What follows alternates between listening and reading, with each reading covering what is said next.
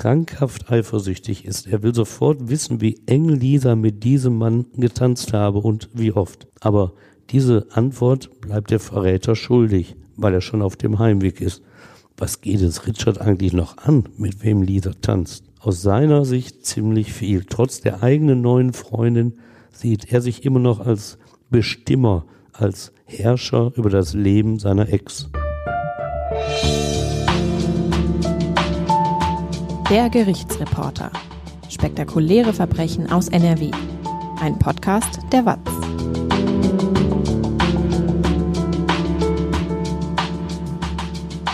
Hallo und willkommen zum Podcast. Ich bin Brinja Bormann, Podcast- und Videoredakteurin und bei mir ist Stefan Wette, seit mehr als 30 Jahren Gerichtsreporter bei der WAZ. Hallo Stefan. Hallo Brinja. Du erzählst uns heute von Richard O., der Essener Footballspieler hat aus Eifersucht seine Freundin Lisa S. aus Werl bei Dortmund getötet. Die Leiche verscharrte er in einem Waldgebiet in Essen-Werden. Wie es dazu kam, das erfahrt ihr jetzt.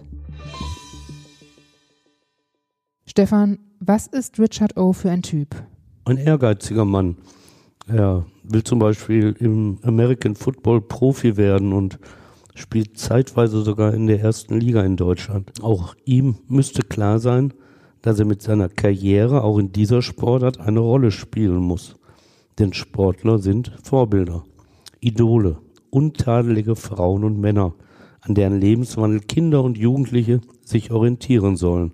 So lautet wenigstens die landläufige Meinung, die hohe Ansprüche an diese Gattung Mensch stellt. Richard O. wurde dem, wie wir später hören werden, sicherlich nicht ganz gerecht. Und tatsächlich sind ja auch Sportler, Menschen wie du und ich, gibt es auch bei ihnen reichlich schwarze Schafe. In den 1960er Jahren schaffte es Willi Kraus, ein Schalker Torjäger in der Bundesliga, als Straftäter in die Schlagzeilen. Der 1943 in Essen-Krei geborene Kraus verübte damals einen Banküberfall, aber auch Einbrüche.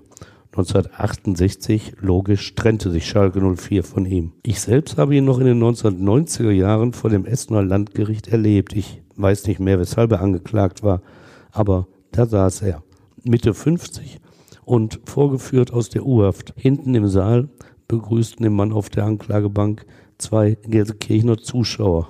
Ja, Willi, wie ist es? rief einer ihm zu.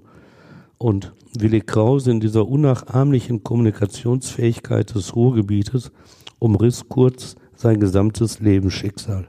Geht, antwortete er. 2008 ist er verstorben, Mitte 60 ist er nur geworden. Bei Straftäter im Sport denken wir natürlich auch an die US-amerikanische Eiskunstläuferin Tonya Harding, die am Anschlag auf ihre erfolgreiche Konkurrentin Nancy Kerrigan beteiligt war. Der Attentäter, bezahlt von Hardings Ehemann, hatte Kerrigan am 6. Januar 1994 mit einer Eisenstange ein Knie verletzt. Als ich vor langer Zeit meine Frau, die mit Fußball früher nichts am Hut hatte, kennenlernte, dann nahm ich sie 1986 mit zu meinem Verein an die Hafenstraße. Und wie hat es ihr gefallen? Ja, sehr gut, denn bei Rot-Weiß Essen spielte damals ein braungebrannter Schönling mit geföhnter blonder Mähne. Offensichtlich weckte er ihr Interesse. An seinen fußballerischen Qualitäten an diesem Tag, da konnte es wirklich nicht liegen. Weil ich schon damals optisch den Vergleich zu diesem Spieler scheuen musste, registrierte ich dankbar den Ruf meines Nebenmannes runter aufs Spielfeld. Na, K., wieder zu lang auf der Sonnenbank gelegen? Und ebenso dankbar habe ich später meiner Frau erzählt, dass dieser Spieler, RWE hatte er längst verlassen, in einen hochkarätigen Drogenschmuggel aus Holland verwickelt war. Ja, so ist das mit den Männern, die schöner sind als ich. Eine kleine Genugtuung. ja, genau. Du hättest jetzt auch sagen können, so viele gibt es davon noch gar nicht, Stefan. Nein, dann lassen wir das. Soll ich noch erzählen von den vielen Bayern München Spielern, die verurteilt wurden oder von einem Dortmunder, der ohne Führerschein fuhr? Ach was. Ich kann ja etwas noch aus eigener Erfahrung beisteuern. Da hatte ein ehemaliger Torwart von Rot-Weiß Essen schon lange bei einem anderen Verein im Kasten, Ende 2004 eine Bank überfallen und kam in Urhaft. Sein Problem war, dass ein Vater ein halbes Jahr zuvor wegen einer ganz anderen Sache in Urhaft gekommen und deshalb als Ernährer der Familie ausgefallen war. Deshalb hatte der Sohn wohl in einer Art Panik aus Familiensinn die Bank überfallen. Zeitgleich hatte ich den Vater als Angeklagten vor mir. Mit zwei Komplizen musste er sich wegen Kfz-Diebstählen vor dem Landgericht Essen verantworten. Alle drei mauerten, das Gericht kam nicht weiter. Plötzlich brach Vater K. sein Schweigen, nachdem er von der Inhaftierung des Sohnes gehört hatte. Ich muss hier raus, rief er, nachdem er von dem Überfall gehört hatte. Danach legte er ein Geständnis ab, wurde zu mehreren Jahren Haft verurteilt, kam als Entgegenkommen fürs Geständnis zunächst in Freiheit. Nur für kurze Zeit, aber so sah er seine Familie wieder und konnte wichtige Dinge regeln. Vorbilder waren all diese Sportler nicht, von denen ich hier erzählt habe. Und Richard Owen, der zeitweise für einen Essener Verein in der ersten Liga Football spielte und extrem eifersüchtig war, machte da keine Ausnahme. Beginnen wir am Anfang des Falls. Wie ist Richard O. aufgewachsen? Geboren ist Richard O. in Mombasa mit 1,2 Millionen Einwohnern, die zweitgrößte Stadt Kenias. Viele deutsche Touristen haben dort schon ihren Urlaub verbracht, sind zumindest am Flughafen gelandet. Die Stadt liegt direkt am Indischen Ozean mit feinen weißen Sandstränden. Ein Paradies, wenn man die Augen von den sozialen Konflikten des Landes verschließt. 1985 habe ich das Land dienstlich besucht. Als Dorsten und Lokalredakteur der Watz habe ich gemeinsam mit unserem Fotografen Peter Neubauer, der die Reise eingestielt hatte, einen in Dorsten wohnenden Chefsteward der Fluglinie Condor begleitet. Wir flogen mit ihm nach Mombasa und weil der nächste Condorjet für den Rückflug erst nach einer Woche startete, hatten wir wie die Crew eine Woche Aufenthalt. Und wie hast du Kenia erlebt? Es war herrlich, ein tolles Land, freundliche Menschen, es war ein funktionierendes Gemeinwesen und es entsprach so gar nicht den Slumbildern, die ich aus den Fernsehen und aus den Zeitungen kannte. Damals habe ich als Journalist gelernt, dass du als Korrespondent deine Berichte besser abgedruckt bekommst, wenn du negative Seiten betonst. Bei der Gerichtsreportage ist das ähnlich. Wahrscheinlich wäre ich schon lange begehrter Gesprächspartner in Talkshows, wenn ich immer geschrieben hätte, wie schlecht die ach zu lasche Justiz arbeite. Tut sie das denn? Nee, das hätte aus meiner Sicht nicht der Wahrheit entsprochen. Das Urlaubsland Kenia, also ein Land, das mir positiver erschien, als ich durch viele Berichte gedacht hätte. Geschockt hat mich in Kenia aber das krasse Gefälle zwischen armen und reichen Menschen. Das hatte zur Folge, dass unsere Reiseleitung uns eindringlich warnte, abends das Hotel zu verlassen. Außerhalb der Anlage lauerten Räuberbanden auf uns, hieß es. Auch das Verhalten von Touristen, die das Hotelpersonal von oben herab so als Untergebene behandelten, ließ mich damals zweifeln, ob ich als Privatmann dort wirklich Urlaub machen wollte. Zurück zu Richard O., der in Kenia in einer Familie mit zwei Brüdern aufgewachsen ist. Er besuchte die Grundschule in Mombasa und anschließend angeblich ein Internat. Das entspricht seinen eigenen Angaben und, wenn es stimmt, zeugt es von einem gewissen Wohlstand seiner Eltern. Aber stimmen müssen die Angaben natürlich nicht. Wenn der Vater so wohlhabend ist, warum zieht er dann in den 1990er Jahren als Einzelperson nach Deutschland und verlässt seine Familie in der Heimat Kenia. Erst 2001, Richard O. ist 13, zieht er dem Vater nach. Sein eineinhalb Jahre jüngerer Bruder, der geht mit. Die klassische Familie gibt es da schon nicht mehr, denn der Vater lebt fern der Heimat Kenia in Deutschland mit einer anderen Frau zusammen. 2005, also einige Jahre nach ihrem Mann, siedelt auch die leibliche Mutter nach Deutschland um. Richard O. zieht dann zu ihr, aber das funktioniert nicht. Er kehrt schnell zurück zum Vater und zur Stiefmutter. Wie kommt er denn allgemein in Deutschland zurecht? Ganz gut. Er ist ja nicht doof. Und 2005 bekommt er schon die deutsche Staatsbürgerschaft und erlangt im selben Jahr auf der Gesamtschule die Fachoberschulreife mit Qualifikation. 17 Jahre ist er da und wechselt jetzt in die gymnasiale Oberstufe. Da scheitert er aber und schwänzt viel zu oft den Unterricht.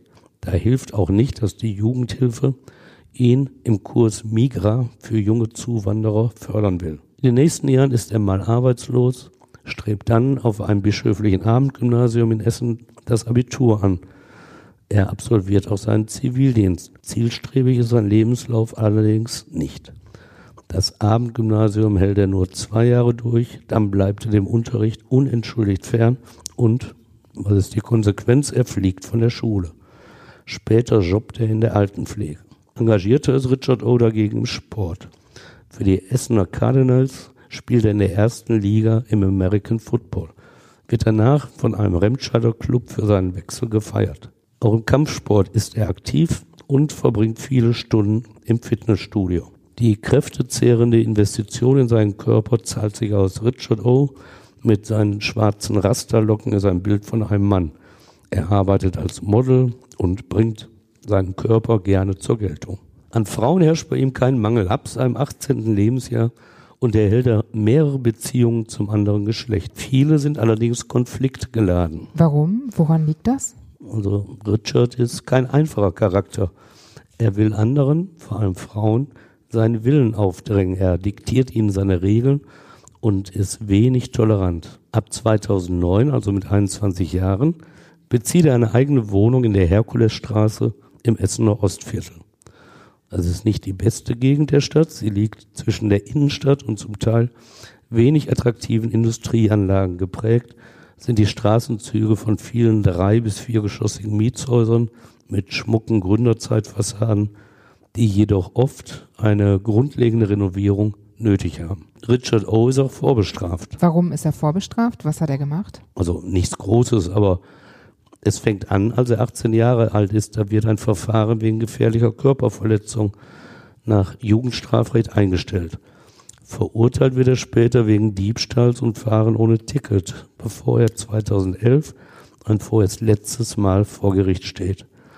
Da handelt er sich sechs Monate Haft mit Bewährung ein, wegen Nötigung und illegalen Führens einer Schusswaffe.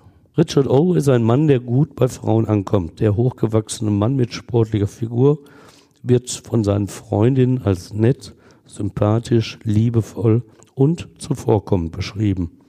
Aber das ist er vor allem in der Anfangszeit, fügen sie aus leidvoller Erfahrung hinzu. Nach den Ermittlungen hat er mit 18 Jahren seine erste feste Freundschaft mit einer Frau. Zweieinhalb Jahre lang sind sie zusammen. Von Dezember 2006 bis zum März 2009. Die Freundin ist anfangs 17 Jahre alt und bezeichnet sich selbst als unerfahren mit Männern. Richard ist ihr erster Freund und so nimmt sie es hin, als dieser nette Kerl plötzlich etwas seltsam wird und in ihr Leben hinein regiert. Was macht er denn Seltsames?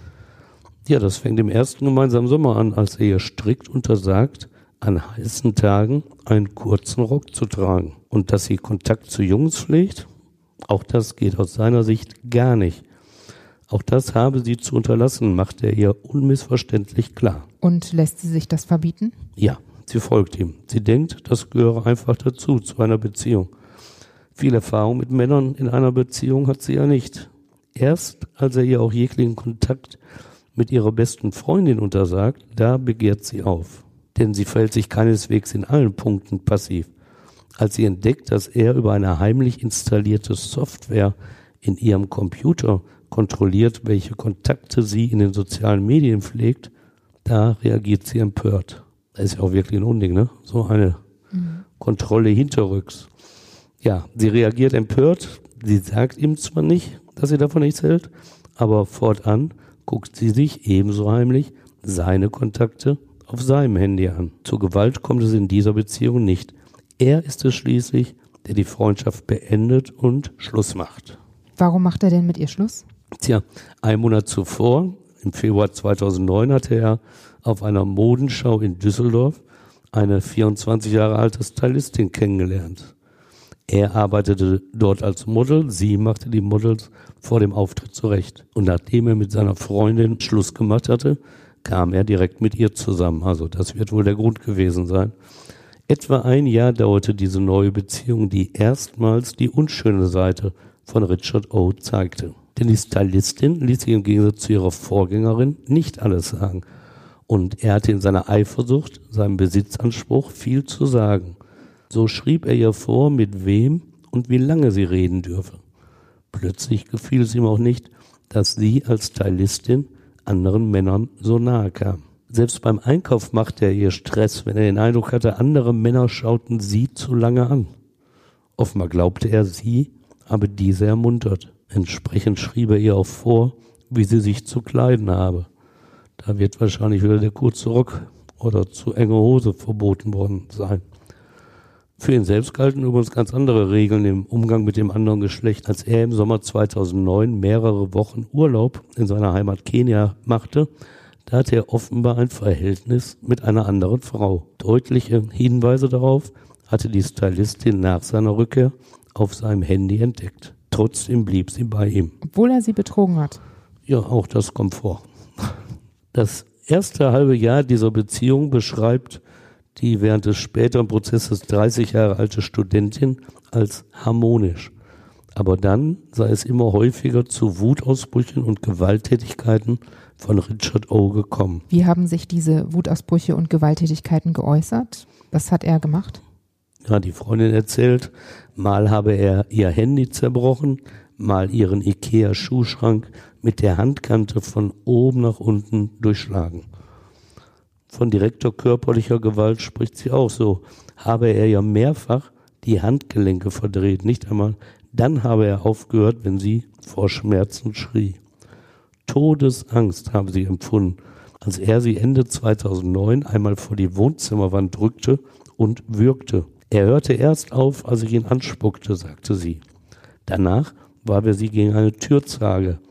Er hatte bei diesen Aktionen immer einen irren Blick, erkannte sie und trennte dabei diesen Teil seiner Persönlichkeit von dem guten Richard. Fast eine gespaltene Persönlichkeit und sehr anschaulich ist diese gespaltene Persönlichkeit im Buch und Film Dr. Jekyll und Mr. Hyde beschrieben. Da geht es um den herzensguten Arzt Jekyll, der mit Substanzen experimentiert und sich in den bösartigen Hyde verwandelt. Unvergessen die Szenen des US-Films von 1931, in denen der dafür mit dem Oscar ausgezeichnete Frederick March zeigte, dass ein und derselbe Mensch als Wohltäter und als Monster auftreten kann. Die Freundinnen des Richard O. hatten beides gesehen, doch sie glaubten an ihre Liebe zu Dr. Jekyll, hielten Mr. Hyde für die absolute Ausnahme. Ein Trugschluss. Von der Würgeattacke Richards auf seine Freundin erfuhr die Staatsanwaltschaft erst Jahre später nach dem Tod von Lisa S., als sie die ehemaligen Freundin des Angeklagten vernehmen ließ. Die Behörde nahm es zum Anlass, ihn in dem Tötungsprozess auch wegen dieser vorsätzlichen Körperverletzung anzuklagen. Wie kam es denn überhaupt dazu, dass er sie gewürgt hat? Was war der Auslöser? Vorausgegangen war eine Worttirade der jungen Frau bei einem Streit. Unaufhörlich habe sie auf ihn eingeredet, erzählt sie später, und ihn dabei auch als dumm beschimpft. Wieder einmal reagierte er also mit Aggression, wenn er auf Widerspruch stieß. Sie lernte daraus nicht etwa, indem sie die Beziehung beendete, sondern durch Lügen. Ein Beispiel nur. Er hatte ihr Druck gemacht, als er hörte, dass ein männlicher Arzt sie am Unterleib operieren werde. Da gaukelte sie ihm vor, sie werde sich ernsthaft um eine Ärztin bemühen. Und dennoch liebte sie ihn. Sie hatte auch seiner Entschuldigung nach dem Würgen getraut, als er sich zerknirscht zeigte und vorgab, er habe wohl überreagiert.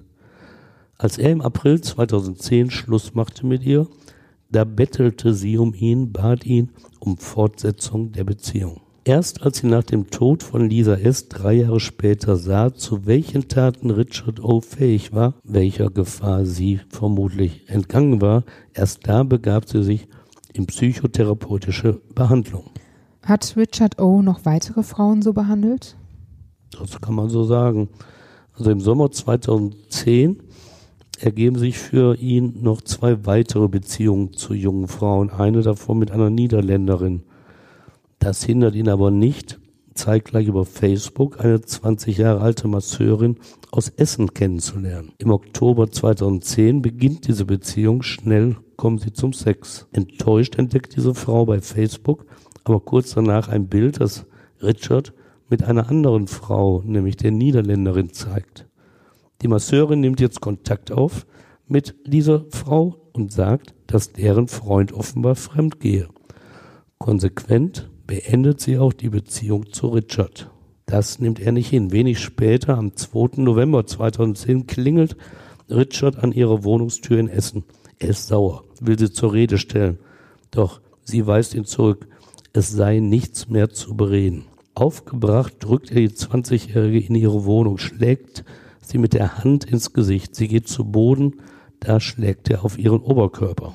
Dann zieht er einen schwarzen Revolver mit langem Lauf.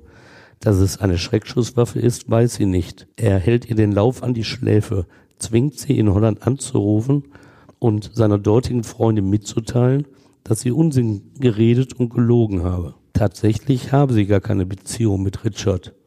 Das soll sie sagen. Und erst danach, nach dem Anruf, lässt er ab von ihr. In Todesangst hatte sie ihm gehorcht, aber einschüchtern ließ sie sich langfristig nicht. Weil er sie noch einmal aufgesucht hatte, erwirkte sie beim Amtsgericht Essen ein Kontaktverbot gegen ihn. Ihre Anzeige führte zu einem Strafverfahren gegen Richard O. Am 19. Mai 2011 verurteilte das Essener Amtsgericht ihn wegen Körperverletzung, Nötigung und unerlaubten Waffenbesitzes zu sechs Monaten Haft mit Bewährung. Wegen der Tötung von Lisa S. widerrief die Justiz später die Bewährung. Er musste die sechs Monate voll absitzen. Hat die Anzeige denn etwas gebracht? Also hat er sein Verhalten gegenüber Frauen daraufhin geändert? Kein Stück. Dass sich eine Frau überhaupt herausgenommen hatte, mit ihm Schluss zu machen und ihn dann auch noch anzeigte, das erschütterte Richard O. keineswegs. Im Oktober 2010 traf er in einer Dortmunder Diskothek die junge Frau, deren Leben er später beenden sollte. Nur ein Monat nach dem Kennenlernen waren sie ein Paar. Lisa S., damals 23 Jahre alt, Auszubildende in Dortmund zur Dialogfrau und bei den Eltern in Werl wohnend, hatte ihren Traummann gewonnen. Sie sprach gegenüber Freundinnen davon, sie habe in dem 24-jährigen, Zitat, die Liebe meines Lebens gefunden.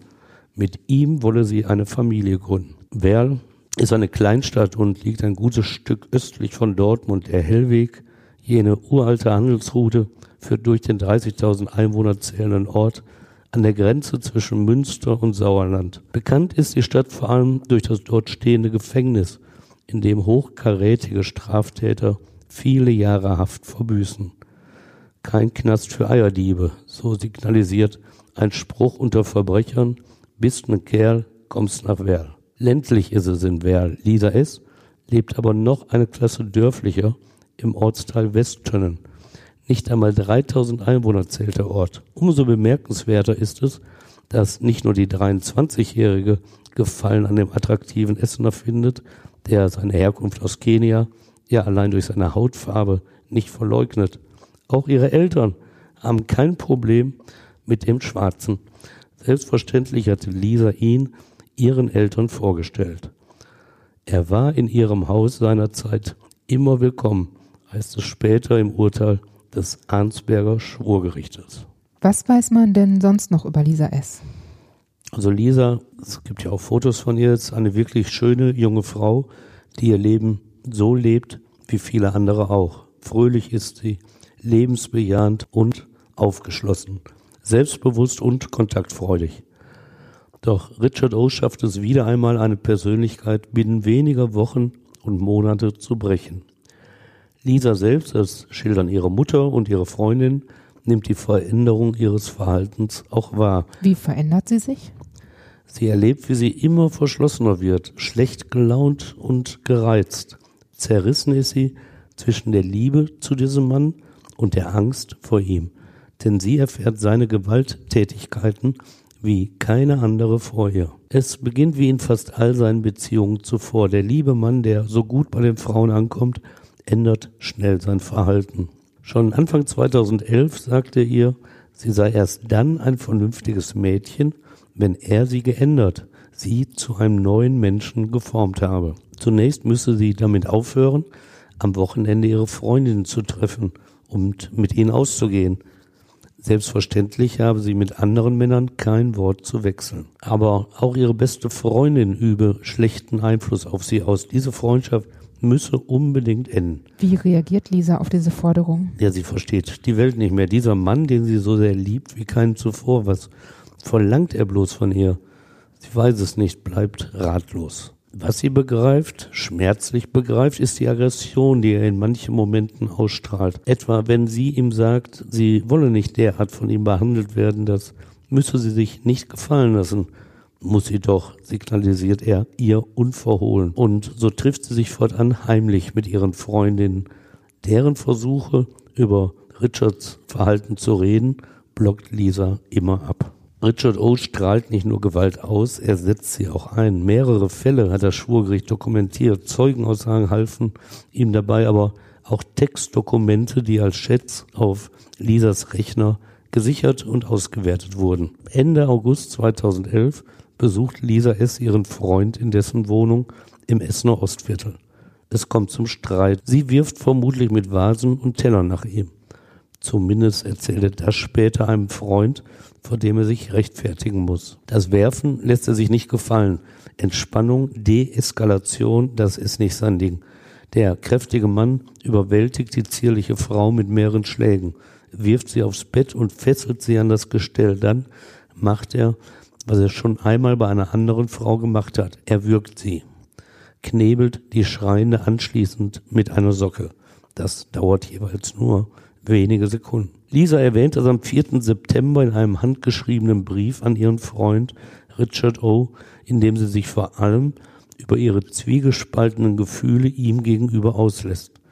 So ist ein Dokument erhalten, in dem sie gegenüber dem mutmaßlichen Gewalttäter wohl kaum die Unwahrheit geschildert hatte. Die Details passen auch zu dem, was sie Freunden und Freundinnen erzählt und was Richard seinem Freund auf dessen Vorhaltung äußert. Erhalten geblieben ist der Brief, weil Lisa ihn nie abgeschickt hatte. Was schreibt Lisa denn in diesem Brief? Ja, dieser Brief ist wahrlich ein Dokument des Schreckens. Ich zitiere mal daraus. Ich sehe dich immer über mir mit deinem verzerrten Blick, als du mich gefesselt hast und meinen Hals gedrückt hast, mit diesem hasserfüllten Blick. Und draufhauen, wenn man als Frau schon am Boden liegt und schreit, schlag mich nicht. Sie chattete in diesen Tagen auch mit dem Bruder von Richard O. Sie schreibt ihm bei Facebook, es ist etwas Heftiges passiert. Dein Bruder hat mich verprügelt. Ich weiß nicht, wie oft er mich geschlagen hat, gestern Nacht und heute Morgen, bis ich nicht mehr wusste, was mit mir passiert. Immer wieder drauf, weil ich nicht meinen Mund gehalten habe, hat er meine Hände und Beine zusammengebunden und hat mich mit seiner Hand so auf den Hals gedrückt, dass ich keine Luft mehr bekommen habe und wollte mir ein Tuch um den Mund binden. Vor circa zwei Wochen hat er mich so geschlagen, dass ich eine Gehirnerschütterung hätte. Richard beteiligt sich plötzlich an diesem Chat. Er bestätigt die Auseinandersetzung, bestreitet aber jede Heftigkeit. Er habe ihr nur einen Klaps auf die Schulter gegeben, schreibt er. Nur ein Klaps. So schreibt er. Gefesselt habe er sie, räumt er ein, aber, Zitat, ich wollte nur, dass du im Bett liegen bleibst und ich dich noch nicht mal für eine Sekunde gefesselt und wieder aufgemacht. Doch Lisa S. bleibt bei ihren Vorwürfen, nennt in diesem Chat erneut Details. Im Oktober 2011 eskaliert die Aggression in dieser Beziehung ein weiteres Mal.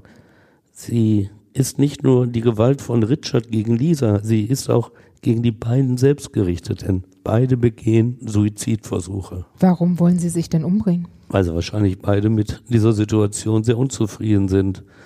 Aber es wird nicht ganz klar, wie ernsthaft diese Selbstmordversuche sind. Bei Lisa sieht es sicherlich schlimmer aus als bei Richard. Bei ihm schreibt das Schulgericht ins Urteil, dass der gescheiterte Selbstmordversuch ohne Folgen geblieben sei. Bei Lisa erfahren wir mehr Details. Sie nimmt in der Nacht zum 17. Oktober 2011 in ihrem Zimmer im elterlichen Haus genau 20 Tabletten ein und leert eine Flasche Alkohol. Ihre Tat gegen das eigene Leben erinnert aber eher an einen Hilferuf, denn sie ruft von ihrem Handy aus ihre Mutter an. Diese wundert sich über den Anruf, weiß sie doch, dass die Tochter im Hause ist. So geht sie schnell zu Lisas Zimmer, sieht, was vorgefallen ist und ruft den Notarzt. Tatsächlich wird Lisa jetzt geholfen. Sie kommt ins Krankenhaus und anschließend in psychotherapeutische Behandlung. Ihre Eltern laden in dieser Zeit die Eltern von Richard ein. Gemeinsam überlegen sie, was nötig ist, damit die beiden jungen Menschen nicht wieder Hand an sich legen. Doch die Familien kommen zu keiner Lösung. Anfang Oktober 2011, offenbar vor beiden Suizidversuchen, kommt es wieder einmal zum Knall. Er ist heftiger als je zuvor.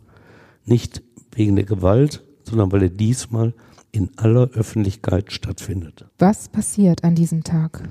Richard plant an diesem Abend mit Freunden nach Düsseldorf zu fahren, um dort in einem Club zu feiern. Er teilt Lisa mit, er habe keine Zeit für sie, redet etwas von einem Geburtstag. Doch auch Lisa weiß ihn zu kontrollieren, sieht auf Facebook, dass er nach Düsseldorf aufbricht. So fährt sie mit einer Freundin ebenfalls in die Landeshauptstadt, reiht sich in die Schlange vor dem Club ein. Sie sieht, dass Richard einige Meter vor ihr auf Einlass wartet. Natürlich zeigt auch sie ein wenig Eifersucht, will ihn beobachten und ihm ans Auswischen. Sie verkennt völlig, wie er darauf reagieren wird. Aber mein Gott, sie ist 24 Jahre alt. Auch ältere Menschen wissen nicht immer die Reaktion ihrer Mitmenschen vorherzusagen. Und wie reagiert er, als er sie sieht? Im Nachhinein, wie es zu erwarten wäre. Denn plötzlich dreht er sich um und entdeckt sie in der Reihe der Wartenden vor der Diskothek. Sofort geht er zu ihr, reißt sie heftig am Arm aus der Schlange heraus, drückt sie vor einen geparkten Wagen.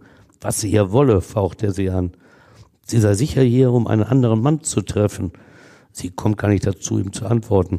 Er kneift sie so heftig in den Arm, dass sie um Hilfe schreit. Gleichzeitig ruft ihre Freundin laut, dass ihr doch jemand helfen solle. Richards Freund, neben dem er in der Schlange gestanden hatte, fühlt sich in der Pflicht, die Situation zu klären. Weil er ähnlich kräftig gebaut ist wie Richard, gelingt es ihm tatsächlich, diesen von Lisa zu trennen.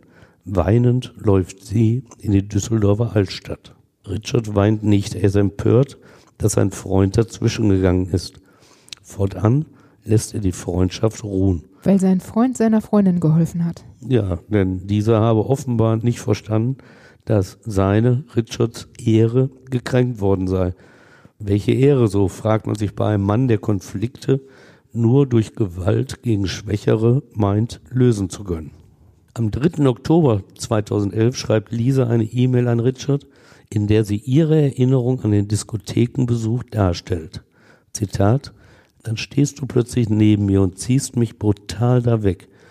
Ich dachte, du schlägst mich da jetzt tot, wie du aussahst. Ich habe gedacht, meine letzte Stunde schlägt. So schlimm. Und weiter heißt es, keiner hat eine Chance gegen dich. Du hast mir wehgetan. Vor all den Leuten. Ich hatte nur Angst vor dir. Mehr als Angst. Selten bekommt ein Schwurgericht so konkret Einzelheiten aus einer Beziehung geliefert, wenn einer der Beteiligten tot ist. Denn dann kennen wir immer nur die Darstellung des Überlebenden. Anfang 2012 hat Lisa sich ein neues Nasenpiercing machen lassen. Einer Freundin fällt auf, dass Lisas Nase danach total entzündet ist. Die Erklärung finden die Ermittler später auf Lisas Computer. Richard hat offenbar an dem Metall gezerrt, um es zu entfernen. Am 19. Februar 2012 schreibt sie ihm eine E-Mail. Ich habe jede zweite Minute dein Schrei in meinem Kopf, als das mit deiner Nase passiert ist. Meint wohl ihre eigene Nase, aber mit der Rechtschreibung ist es bei den Korrekturprogrammen auf Handys damals wie heute nicht weit her. Richard antwortet und weist wiederum alles zurück. Ich habe deine Nase nicht mit Absicht verletzt.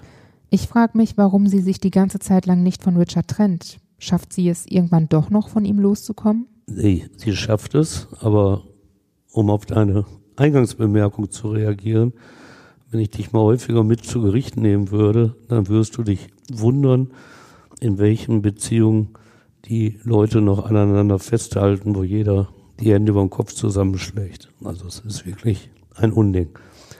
Aber Lisa schafft es tatsächlich nach dieser Aktion, die Trennung von Richard zu vollziehen. Sie will nicht mehr.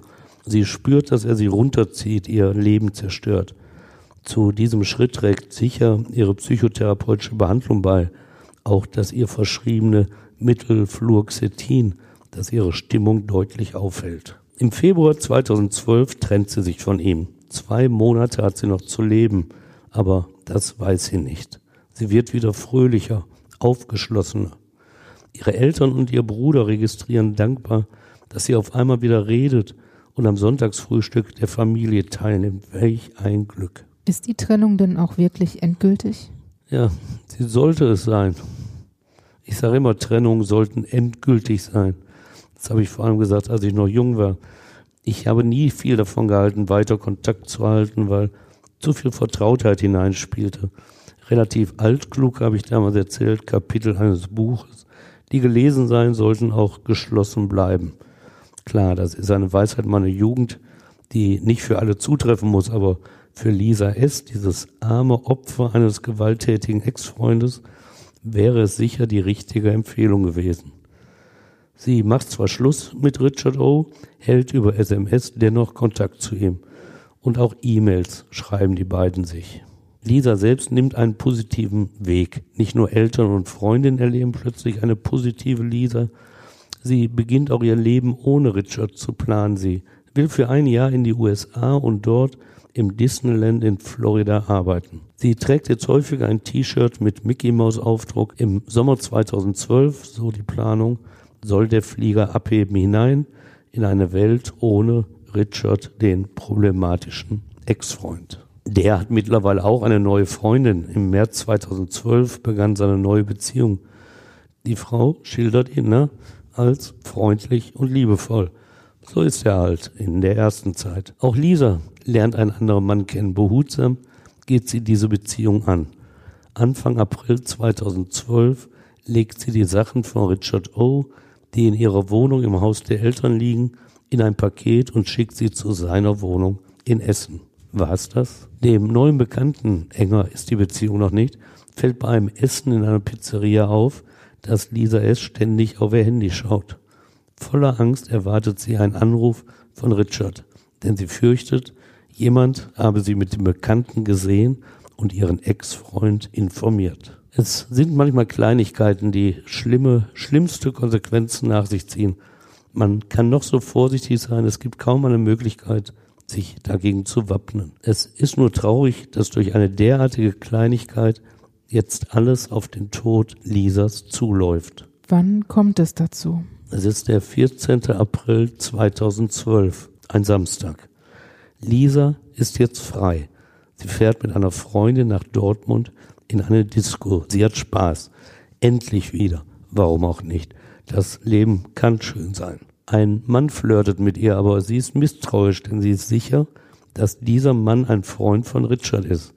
Als sie ihn darauf anspricht, bestreitet er das. Er lügt. Sie trifft einen alten Bekannten, tanzt zweimal mit ihm, locker und fröhlich. Vielleicht ist das ja der Ausgleich für eineinhalb Jahre Stress mit einem Mann. Was Lisa nicht mitbekommt, ein anderer Freund des Angeklagten beobachtet sie bei diesem Tanz und hat nichts anderes zu tun, als sofort Richard anzurufen. Es ist ein tödlicher Verrat und dieser Freund, ein früherer Mannschaftskollege aus dem Football, möge heute noch daran denken, was er damit angerichtet hat. Wie reagiert Richard auf den Anruf? Interessiert ihn überhaupt noch, was seine Ex-Freundin macht? Tja, er ist ja sogar in diesem Moment bei seiner neuen Freundin, da sollte das ja völlig egal sein, aber das bringt ihn eben nicht davon ab, auf diesen Anruf sofort und sauer zu reagieren. Krankhaft eifersüchtig ist. Er will sofort wissen, wie eng Lisa mit diesem Mann getanzt habe und wie oft. Aber diese Antwort bleibt der Verräter schuldig weil er schon auf dem Heimweg ist. Was geht es Richard eigentlich noch an, mit wem Lisa tanzt? Aus seiner Sicht ziemlich viel. Trotz der eigenen neuen Freundin sieht er sich immer noch als Bestimmer, als Herrscher über das Leben seiner Ex. Und so drängt er sie jetzt zu einem Treffen, zu einer letzten Aussprache. Doch Lisa blockt ab, verweigert das Treffen. Richard akzeptiert das nicht. Den ganzen Sonntag über bemüht er sich um ein Auto, weil er nach Werl fahren will. Doch keiner seiner Freunde leiht ihm einen Wagen. Am Montag, 16. April 2012, schreibt er Lisa weitere Nachrichten, doch sie bleibt dabei, ihn nicht sehen zu wollen. Sie beharrt auf ihr Recht, ein freies Leben zu führen. Sie beschwert sich in einer SMS über Richards Freund aus Essen mit dem großen schwarzen Auto, der sie in der Dortmunder Disco angemacht habe. Sie will sich nichts mehr sagen lassen zu ihrem Verhalten. In der SMS schreibt sie, ich wollte tanzen, ich darf tanzen und dann haben wir getanzt. Aber das stachelt ihn nur weiter an. Er sieht es als Angriff auf seine absolute Macht über sie. Er ist jetzt darauf fixiert, sie zur Rede zu stellen. Abends um 19.24 Uhr mietet er in Essen bei der Autovermietung Europcar einen schwarzen VW Polo an, weil er einige Zeit vorher seinen Führerschein verloren hatte, ohne Ersatzpapiere zu beantragen, legt er den Führerschein seines Bruders vor. Und so läuft auch der Mietvertrag auf den Namen des Bruders. Gegen 21.30 Uhr fährt er an diesem Montagabend los. Über die A40 und die A44 passiert er Bochum und Dortmund, bevor er nach 70 Kilometer Fahrt um 22.42 Uhr in Werl ankommt. Seine Standorte lassen sich über sein Handy gut verfolgen. Auch, dass er nach der Ankunft ein 16 Minuten dauerndes Telefonat mit Lisa S. führt. Eine Minute danach telefonieren sie erneut. Jetzt fast fünf Minuten. Worüber haben Sie gesprochen? Das ist nie bekannt geworden. Aber offenbar hat er mit seiner spontanen Fahrt nach Werl Erfolg gehabt. Denn Lisa, die sich eigentlich schon in Schlafanzug angezogen hatte, zieht sich wieder um und verlässt ihr Elternhaus. Sie sagt ihrer Mutter, sie müsse noch einmal kurz zu einer Freundin. Zeugen sagen später aus, sie hätten Lisa um diese Zeit am Bahnhof Werl gesehen, wo sie auf die Regionalbahn gewartet habe. Als der Zug um 23.10 Uhr wieder abfährt, wirkt sie frustriert. Offenbar hat sie vergeblich auf einen Bahnreisenden gewartet. Sie geht zurück zu ihrem Auto, einem gelben Renault Twingo, und fährt wieder nach Hause. Von dort bricht sie kurz danach erneut auf. Es lässt sich nur vermuten, dass Richard O. es doch geschafft hat, sie zu einem persönlichen Treffen zu bewegen. Was dann passiert, lässt sich aber durch Zeugenaussagen recht gut belegen. Denn auch zu dieser nächtlichen Zeit gibt es Beobachtungen, dass Lisa in ihrem Twingo und Richard im VW Polo zu einem Feldweg in der Nähe der A44 Auffahrt Well Süd fahren. Das Schwurgericht in Arnsberg ist sicher, dass Lisas Twingo dort zwischen 0 und 1.30 Uhr abgestellt worden ist. Ob es Richards Plan war, ob ihn plötzlich die Wut überkam, kein Unbeteiligter weiß es. Sicher ist aber später fürs Gericht, dass die letzte Aussprache tatsächlich die letzte blieb, denn Richard O. griff wieder einmal an Lisas Hals und würgte sie mehrere Minuten lang, muss er zugedrückt haben, bis sie tot war. Wie reagiert er, als er merkt, dass sie nicht mehr lebt? Eben nicht wie ein Mann, der selbst entsetzt ist von dem, was er angerichtet hat. Das kennen wir ja, dass sie dann völlig fertig sind. Richard dagegen denkt jetzt nach. Schnell ist ihm klar, dass er die Leiche dort nicht zurücklassen kann. Zu groß erscheint ihm das Risiko, dass die Tote entdeckt wird und er in Verdacht gerät. Er packt den Leichnam in den Kofferraum des Polo und fährt zurück nach Essen. Da kennt er sich aus. Zum Stadtteil werden will er, da hatte er an der dortigen Jugendherberge mitten im Wald am Pastoratswerk mal eine Zivildienststelle erhalten. Diese trat er aber nicht an. Das Gelände ist unübersichtlich, fällt gegenüber der Straße steil ab. Er schleppt Lisas toten Körper über einen Trampelpfad ein paar Meter in den Wald hinein und hebt eine Grube aus. 1,50 Meter ist sie lang, 1,20 Meter breit und 80 Zentimeter tief. Dort legt er sie hinein, bedeckt den Leichnam mit Ästen, Zweigen und Blättern. Dann fährt er nach Hause.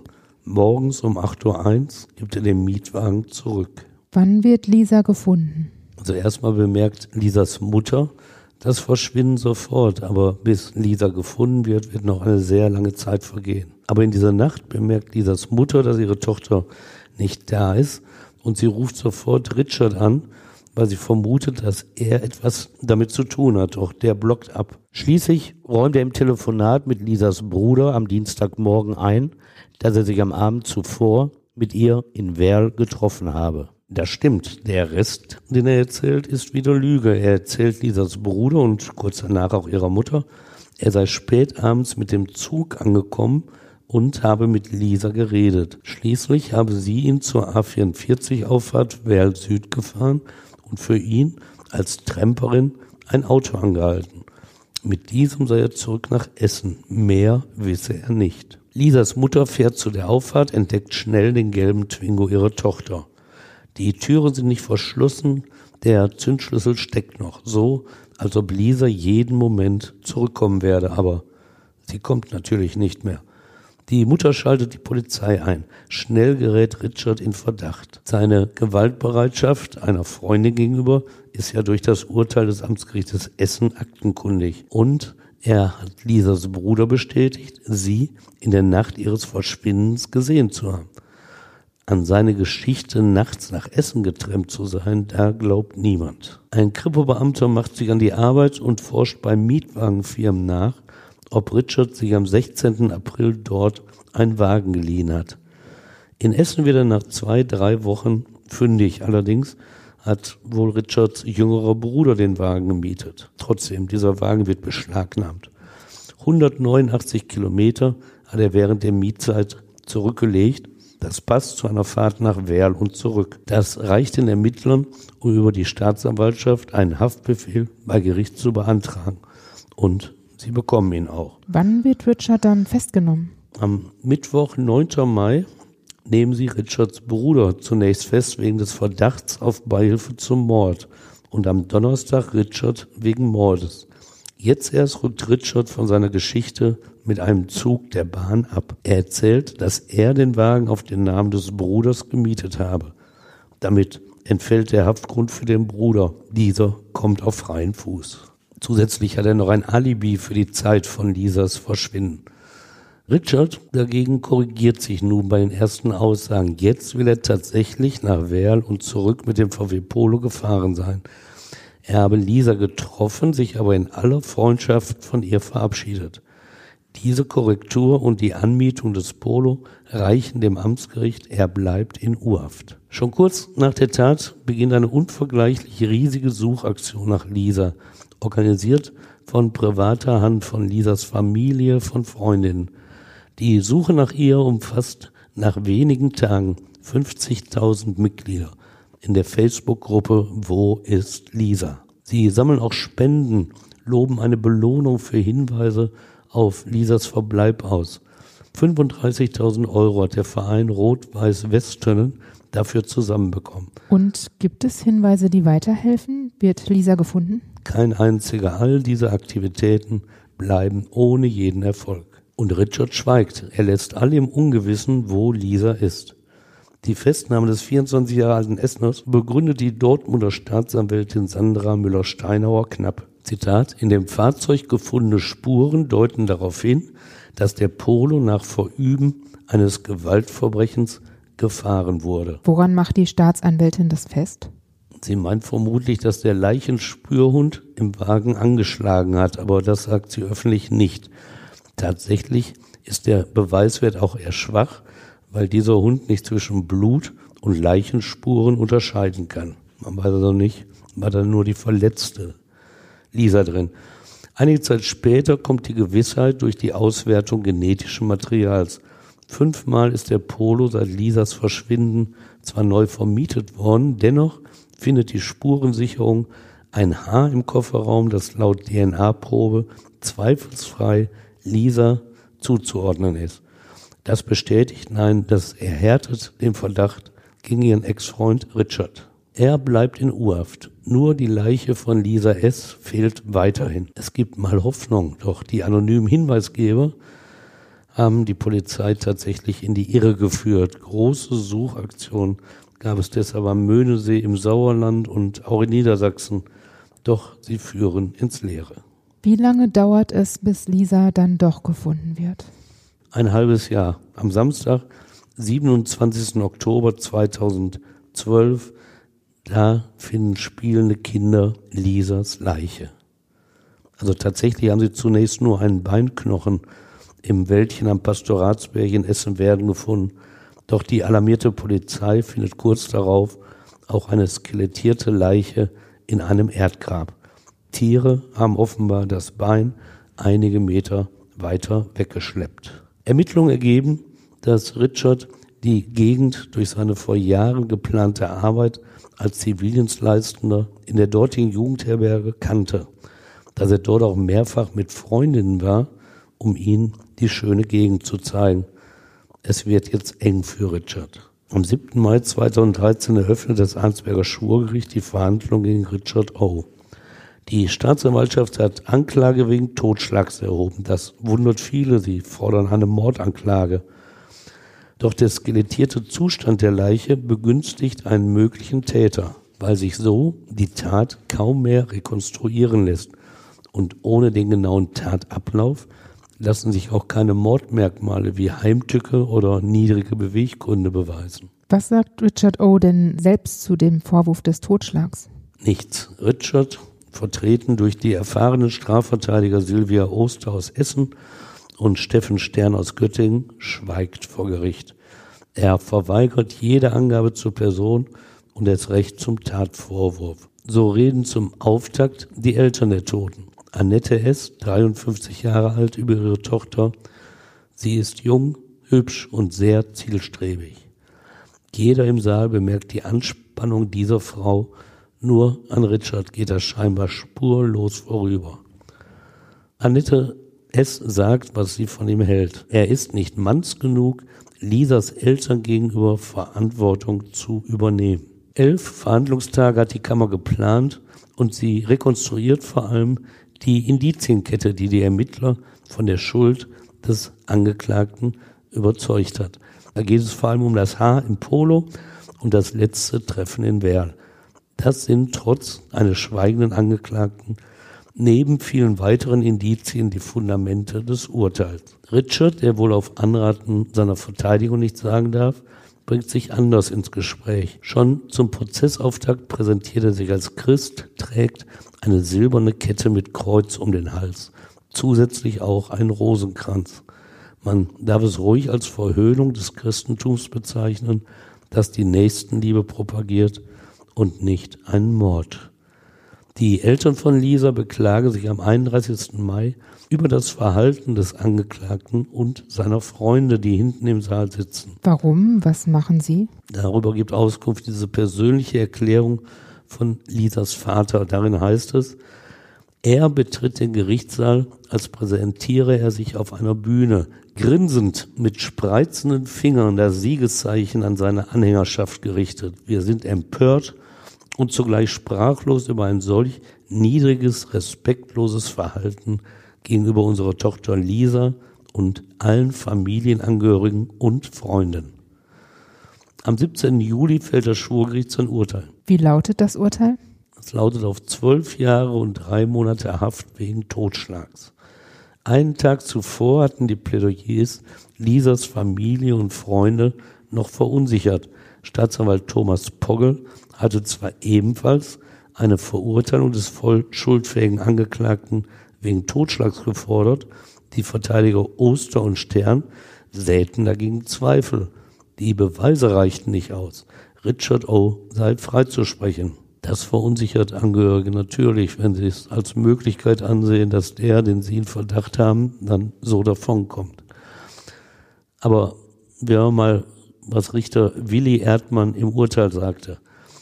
Zitat, der Angeklagte hat das endgültige Aus der Beziehung, das nicht er gesteuert hatte, nicht verwinden können. Deshalb eskalierte das letzte Treffen. Überzeugt von seiner Schuld sah das Gericht, Zitat, durch die Fülle der Gesamtsituation und wie die Indizien schlüssig ineinander passten. Die Verteidiger legten Revision ein, doch der Bundesgerichtshof sei im März 2014 keine Rechtsfehler im Arnsberger Urteil. Anwältin Jutta Klaus, die die Eltern in der Nebenklage vertreten hatte, zeigte sich sehr erleichtert. Durch diesen Abschluss blieb ein weiteres Verfahren für Richard O. folgenlos, weil es auf diese Strafe nicht mehr angekommen wäre. Denn am vierten Prozesstag hatten Justizwachtmeister bei seiner Durchsuchung vor Prozessbeginn 0,2 Gramm Haschisch in seiner Kleidung gefunden. Wie er in der U-Haft dazu kam, das blieb ungeklärt. Stefan, danke, dass du uns diesen Fall erzählt hast. Ja, habe ich wie immer gerne getan. Und auch euch, Danke fürs Zuhören. Wenn ihr mögt, dann abonniert und bewertet uns auch gerne bei Apple Podcasts oder auch bei Spotify. Und schaut auch gerne mal bei Instagram vorbei, denn da tauschen wir uns gerne mit euch aus. Und ihr könnt natürlich auch Stefans Newsletter abonnieren. Da erfahrt ihr immer, was aktuell in den Gerichten in NRW passiert. Alle Infos findet ihr auch in den Show Notes. Wir freuen uns, wenn ihr beim nächsten Mal wieder dabei seid. Bis dann. Bis dann, macht's gut. Tschüss.